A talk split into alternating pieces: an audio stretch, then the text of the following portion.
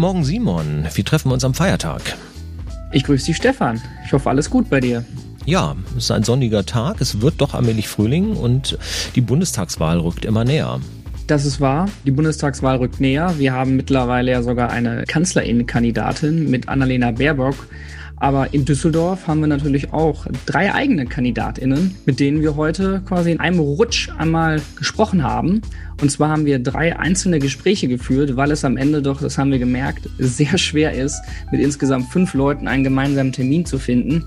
Aber das liegt natürlich einfach daran, dass wir alle irgendwie aktiv sind und unterwegs in Anführungsstrichen sind. Aber genau, wir haben mit Sarah Nanni, Frederik Hartmann und Anas Al-Quran gesprochen, jeweils in einem kurzen Interview. Und ja, sie alle haben so ein bisschen berichtet, was bei ihnen in den letzten Wochen passiert ist und was in den nächsten Monaten ansteht. Ja, mit wem fangen wir an? Mit der lieben Sarah, Direktkandidatin für den Düsseldorfer Süden und Listenplatz 17 der Grünen NRW. Und das Interview hast du alleine geführt, weil ich leider an dem Tag keine Zeit hatte. Aber du hast ja schon beschrieben, wie schwer es war, Termine zu finden. Ich bin also besonders gespannt. Ja, herzlich willkommen an Sarah Nanni. Schön, dass du da bist. Danke für die Einladung. Ja, Sarah, erzähl mal, wie ist es dir zuletzt ergangen? Ganz gut eigentlich. Wir hatten Anfang April die Listenaufstellung hier auch in unserem schönen Düsseldorf für den ganzen Landesverband Nordrhein-Westfalen. Und da bin ich an einem Samstagmorgen auf Listenplatz 17 gewählt worden, worüber ich mich sehr gefreut habe. Das wird nämlich aller Voraussicht nach ziehen. Ja, dann natürlich erstmal herzlichen Glückwunsch. Das ist eine, ist eine tolle Sache. Danke. Wie war denn der Tag so für dich? Man muss das ja auch dann einmal ganz kurz einordnen. Du bist ja nicht nur für den Listenplatz 17 gewählt worden, sondern das war ja auch wirklich dein Ziel. Du hattest ja vorher angekündigt, das ist der Platz, für den du kandidierst und es hat funktioniert. Ja, es hat funktioniert. Also es gibt ja bei den Grünen hier in Nordrhein-Westfalen einen längeren Prozess, der dem vorausgeht. Wir hatten auch, glaube ich, schon bei der letzten Folge ein bisschen drüber gesprochen mit dem Bezirksvotum. Und dann ist es immer so, wie sortieren sich die Kandidierenden im Vorfeld der Listenaufstellung, wer kündigt an, wo zu kandidieren. Und irgendwann im Laufe der Woche vor der Landesdelegiertenkonferenz war für mich dann klar, okay, 17 ist der Platz, auf dem ich antreten möchte. Und das hat dann auch geklappt. Da habe ich mich total drüber gefreut. Und natürlich war ich trotzdem an dem Morgen noch total aufgeregt, weil auch bis dahin noch nicht so ganz klar war, wer jetzt noch auf dem Platz antreten wird.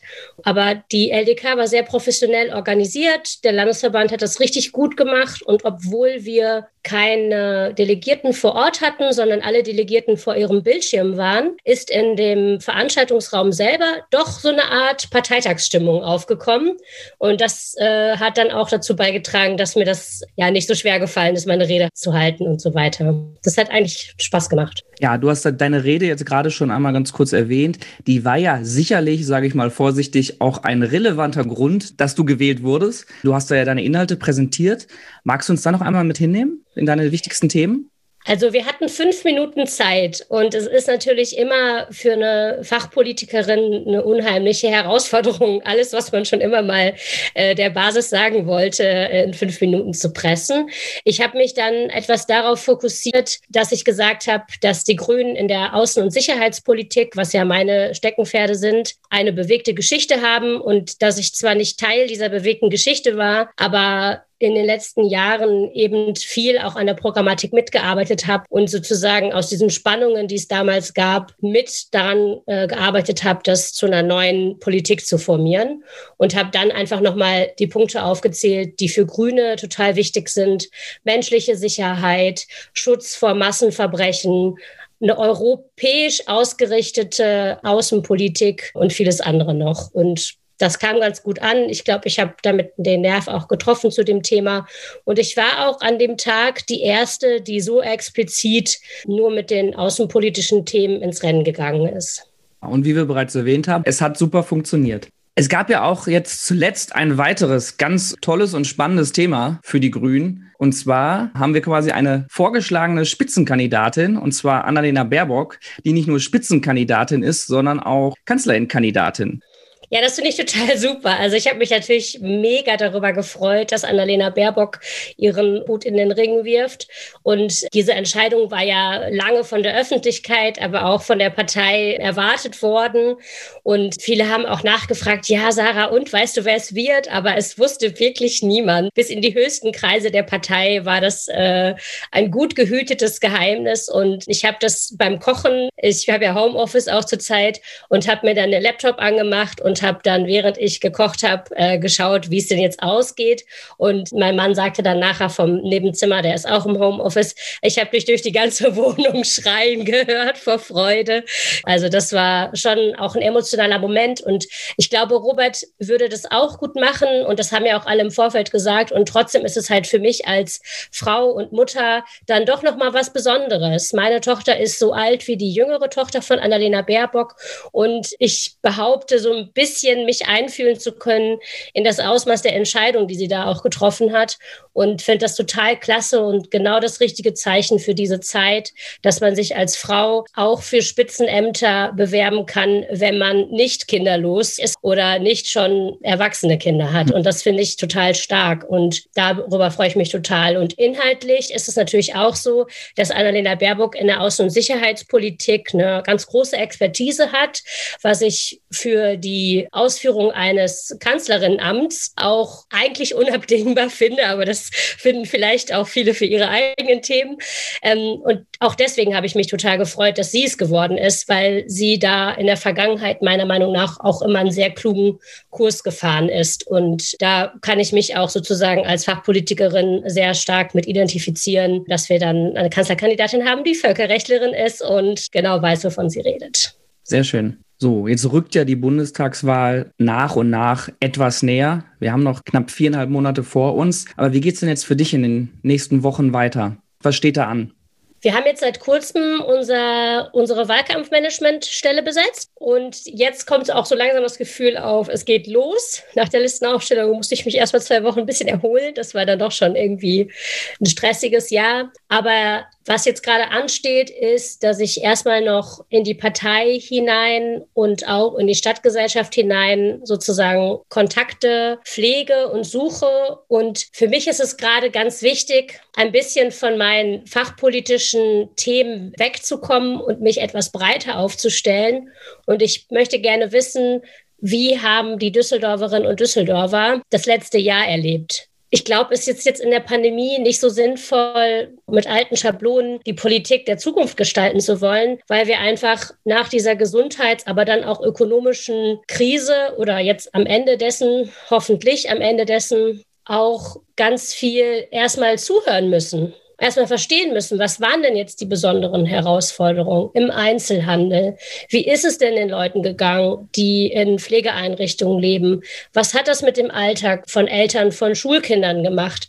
Wie sieht es aus bei den Leuten aus Kunst und Kultur? Wie hat sich deren Leben verändert seitdem? Und das sind natürlich Sachen, da kriege ich durch meine Nachbarschaft und durch mein privates Umfeld einiges mit. Aber das hat auch seine Grenzen. Und deswegen strecke ich gerade so ein bisschen meine Fühler aus und versuche erstmal zu erfahren, ja, wie ist es euch ergangen? Was hättet ihr gebraucht? Was ist gut gelaufen? Was ist nicht gut gelaufen? Aber vor allem auch, welchen Blick habt ihr auf das kommende Jahr? Was wünscht ihr euch von einer nächsten Bundesregierung explizit für eure Bereiche im Pandemie-Management oder im Krisenmanagement? Also was braucht ihr jetzt, um wieder auf die Füße zu kommen? Und ich glaube, da ist es erstmal wichtig zuzuhören, auch wenn die Bundestagsfraktion parallel auch immer gute Lösungen angeboten hat, aus dem wirtschaftspolitischen Bereich, aus dem schulpolitischen Bereich und so weiter. Ich glaube, es ist trotzdem angesagt, jetzt auch erstmal noch eine Runde zuzuhören und zu gucken, was, welche Bedürfnisse haben eigentlich die Leute, was wird jetzt auch von der nächsten Bundesregierung erwartet. Weil das sind natürlich unsere Kernthemen, Klima, Umweltschutz und auch in der Außenpolitik gibt es viel zu tun. Aber diese Krise ist halt noch nicht vorbei, selbst wenn jetzt die gesundheitliche Krise in den Griff bekommen wird in den nächsten Wochen und Monaten hoffentlich, dann hat das ja ganz viele Langzeitfolgen und die muss man halt als Politik dann auch im Blick behalten und kann nicht so tun, als wenn man jetzt irgendwie in der nächsten Bundesregierung so weitermacht, als hätte es diese Krise nicht gegeben. Und du hast natürlich auch das große Ziel, äh, du bist ja auch Direktkandidatin hier im Düsseldorfer Süden ähm, und wirst natürlich dementsprechend auch Wahlkampf machen. Ähm, was sind denn da deine, deine Pläne und Ambitionen?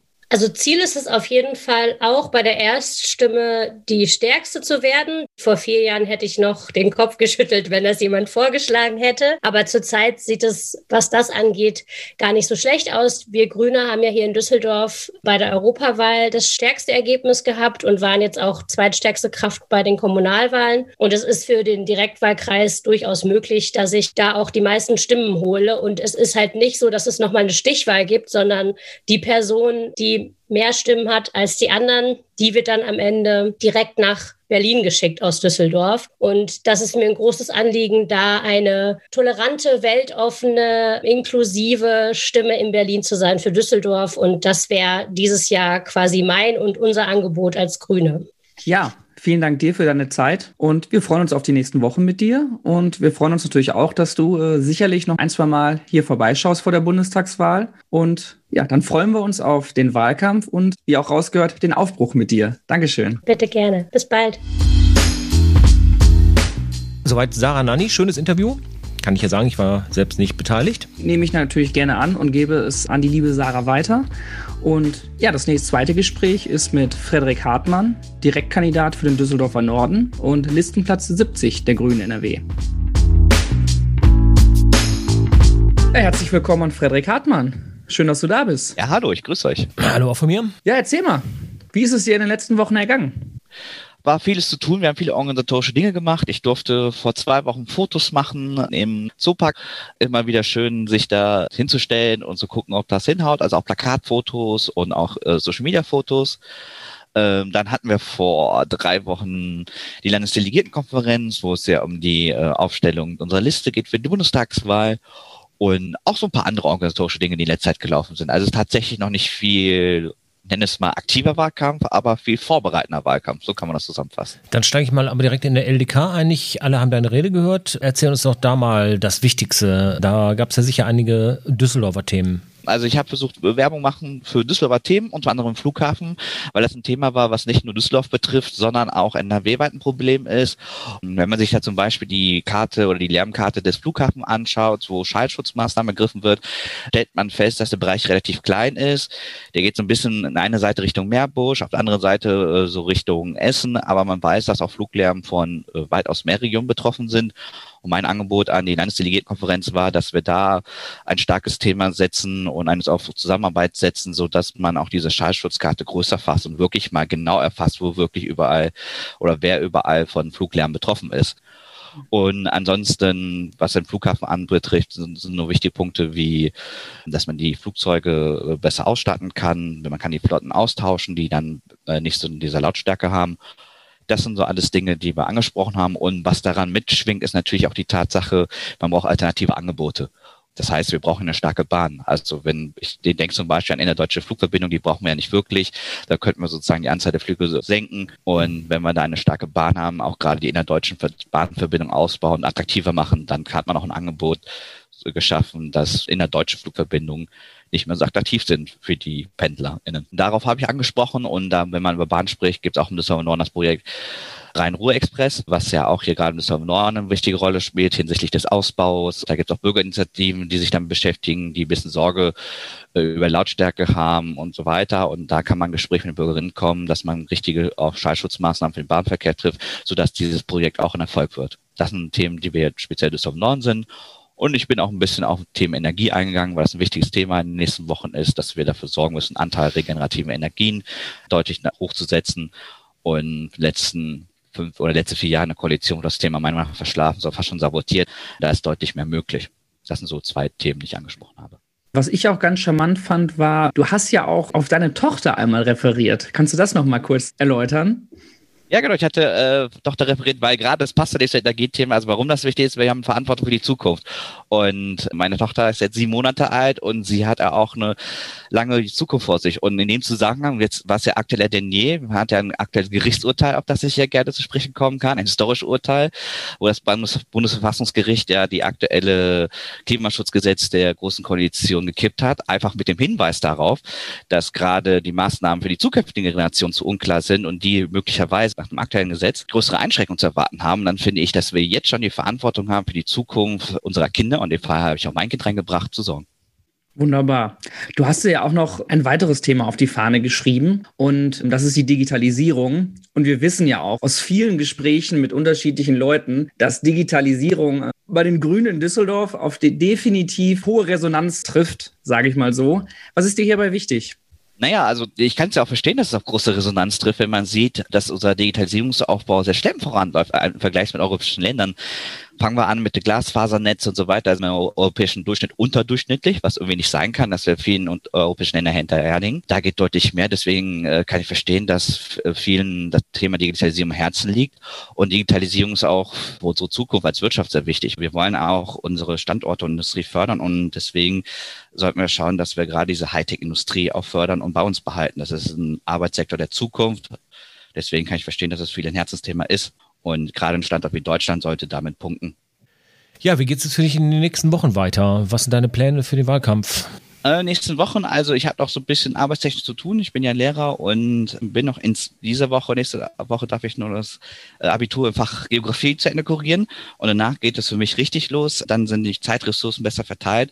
Und ich starte dabei aktuell die Stadtteile noch ein bisschen kennenzulernen des Server Norden, also ich plane unterschiedliche Radtouren im Düsseldorfer Norden, im Düsseldorfer Osten, um da nochmal zu sehen, was die einzelnen Stadtteile ausmachen. Also das ist für mich sozusagen noch ein Teil der Vorbereitung. Und dann wird es bald losgehen, in die Auseinandersetzung mit den Konkurrentinnen, unsere Themen zu setzen. Und das wird durchaus spannend, das vernünftig vorzubereiten. Wir warten ja auch immer noch auf die Wahlprogramme zum Beispiel der CDU.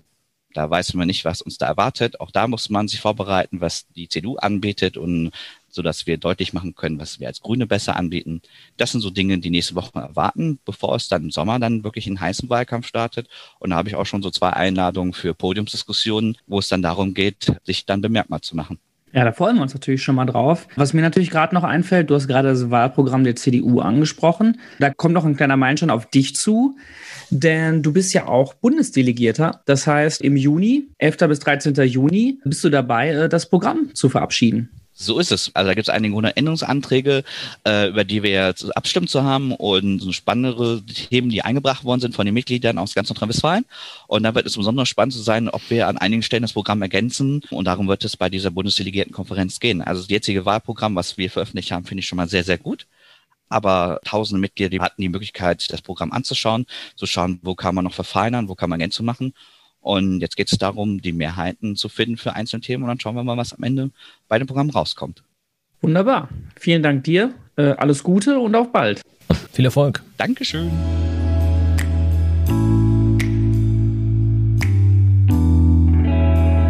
Ja, Fredrik F. Hartmann und das war das zweite Interview. Es gibt noch ein drittes. Ja, last but not least, Anas Al-Quran, Listenplatz 42 der Grünen NRW. Und auch den hören wir jetzt.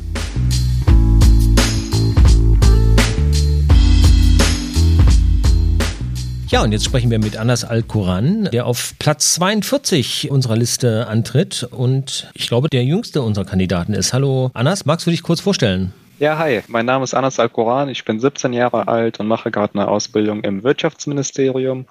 Ich bin Sprecher der Junggrünen Düsseldorf und vor kurzem auf Listenplatz 42 für die Bundestagswahlen gewählt worden. Ja, wunderbar. Erstmal herzlichen Glückwunsch dazu. Aber jetzt muss uns natürlich schon mal ein bisschen was erklären. Jetzt arbeitest du im Wirtschaftsministerium, bist aber bei den Grünen. Das heißt, wie, wie bist du darauf gekommen, beziehungsweise was machst du da? Das klingt ja jetzt nicht nach, das war die politische Ambition, ins Wirtschaftsministerium zu gehen. Erzähl doch mal. Ja, genau. Also ich habe halt meinen Realschulabschluss nach der 10 abgeschlossen und wollte halt nicht den Standard ähm, akademischen Weg übers Abitur und dann übers Studium gehen, und habe mich dann halt umgeschaut, okay, wo kann man als eingeschränkter Mensch gut arbeiten, dass man halt eine gute Atmosphäre hat, einen guten Arbeitsumfeld und dann halt auch einen festen Job für die Zukunft. Und da bin ich dann halt aufs öffentliche Dienst gestoßen, habe mich halt ähm, an mehreren Stellen beworben und bin dann am Ende im Wirtschaftsministerium gelandet. Magst du uns dann einmal ganz kurz auch nochmal erzählen, wie du zu den Grünen gekommen bist und seit wann du jetzt äh, ja, bei uns aktiv bist? Ich bin seit etwas mehr als einem Jahr bei den Grünen. Wie bin ich zu den Grünen gekommen? Ich bin Ende 2019 in den Düsseldorfer Jugendrat gewählt worden und zwei Monate später dann in den Kinder- und Jugendrat Nordrhein-Westfalen und dann nochmal zwei Minuten, zwei Monate später Sprecher des Kinder- und Jugendrates NRW geworden. Und ich habe halt ähm, in der überparteiischen Arbeit in den äh, Jugendgremien Lukas Mitscherek kennengelernt. Der ist auch bei uns hier bei den Junggrünen Düsseldorf. Und ich habe mich dann halt erkundigt, wie man sich engagieren kann parteiisch. Und ich konnte mich halt bei den Grünen oder mit den Grünen am meisten identifizieren. Und dann hat mir Lukas halt ähm, Treffen bei den Jungen Grünen vorgeschlagen und dann bin ich halt zum aktiven Treffen gegangen und jetzt seit etwas mehr als einem Jahr hier in Düsseldorf aktiv. Und was sind deine Schwerpunktthemen? Meine Schwerpunktthemen sind Inklusion und Barrierefreiheit. Wie bist du dahin gekommen? Ich persönlich habe ein Handicap und erlebe aus diesem Grund halt äh, täglich Barrieren und sehe halt auch äh, Barrieren viel deutlicher als manch andere. Und aus diesem Grund habe ich halt überlegt, wie man die Umwelt halt für eingeschränkte Menschen barrierefrei gestalten kann. Und das kann halt keiner besser beurteilen oder keiner besser gestalten als jemand, der die Barrieren selber täglich erlebt und die Barrieren täglich selber sieht. Naja, dann habe ich mich halt dazu entschlossen, mich für ein barrierefreies Deutschland einzusetzen oder barrierefreie Welt. Ähm, ja. Was sind da so für dich so die zentralen Merkmale in deinem Alltag, wo du sagst, wow, hier fehlt es wirklich an Barrierefreiheit?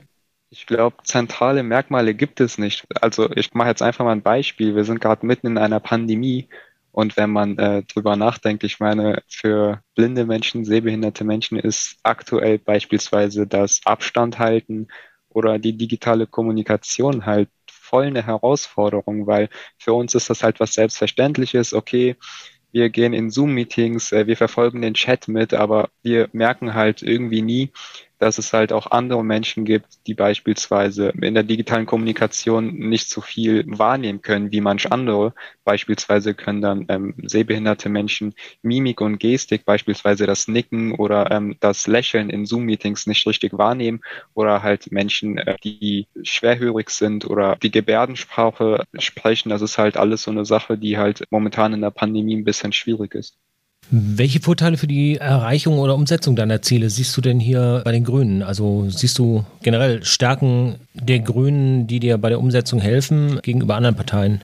Auf jeden Fall. Also wir sind bei den Grünen divers, wir sind vielfältig halt und ich habe halt das Gefühl gehabt, dass ich meine Perspektive und meine Meinung hier bei den Grünen viel besser einbringen kann und umsetzen kann als bei manch anderen Parteien, weil man hier bei den Grünen halt auch wirklich als junger Mensch, als Mensch mit einer Einschränkung, als Mensch mit einem, mit einer Einwanderungsgeschichte ernst genommen wird, dass man gehört wird. Ja, und jetzt ist ja der Plan, nicht nur die Idee, sondern der feste Plan, ist der Einzug in den Bundestag für dich. Und zwar, wie Stefan schon eingangs erwähnt hat, bist du jetzt auf ähm, Listenplatz 42 der Grüne NRW. Und magst du uns mal so ein bisschen erzählen von der Landesdelegiertenkonferenz? Das war ja sicherlich super aufregend. Ähm, wir haben deine Rede natürlich auch verfolgt und deine Wahl dementsprechend auch. Wie hast du das so erlebt?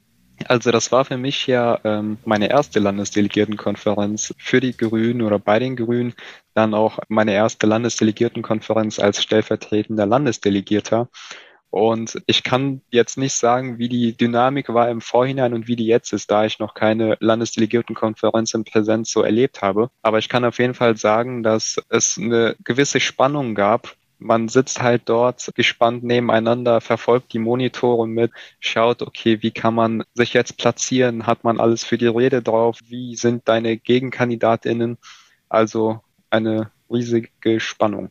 Am Ende ist es aber ja eindeutig gut gegangen. Und kannst du uns mal sagen, was steht denn jetzt für dich in den nächsten Monaten an? Der Wahlkampf steht ja vor der Tür. Für dich natürlich sicherlich auch, logischerweise. Was hast du geplant? Genau, also erstmal, äh, ich bin relativ froh, dass es äh, am Ende ganz gut ausgegangen ist bei sieben GegenkandidatInnen und dann halt so ein super Ergebnis zu erzielen. Da bin ich ähm, den Grünen NRW auch sehr dankbar für das Vertrauen, das mir entgegengebracht worden ist. Und du hattest gerade Wahlkampf angesprochen. Genau, der Wahlkampf steht an der Tür. Aber das ist äh, für mich so eine Motivation, noch mehr Gas zu geben, weil ich halt einfach weiß, okay, wenn wir jetzt ein gutes Ergebnis erzielen, dann werde ich halt mit in den Bundestag einziehen und dann weiß ich halt parallel auch, okay, ich kann mich für meine Themen, für die Barrierefreiheit, für die Inklusion, für so viele Menschen, da sind acht Millionen Menschen in Deutschland, knapp neun Prozent der Bevölkerung, dann kann ich mich für sie stark machen, für ein barrierefreies Deutschland sorgen. Und ähm, deswegen steige ich mit voller Motivation in den Wahlkampf ein als jüngster deutscher Bundestagskandidat und wenn es im September klappt, dann halt auch als jüngster deutscher Abgeordneter in der Geschichte. Deswegen, ich steige mit voller Motivation in den Wahlkampf. Wir drücken dir die Daumen. Alles Gute. Danke.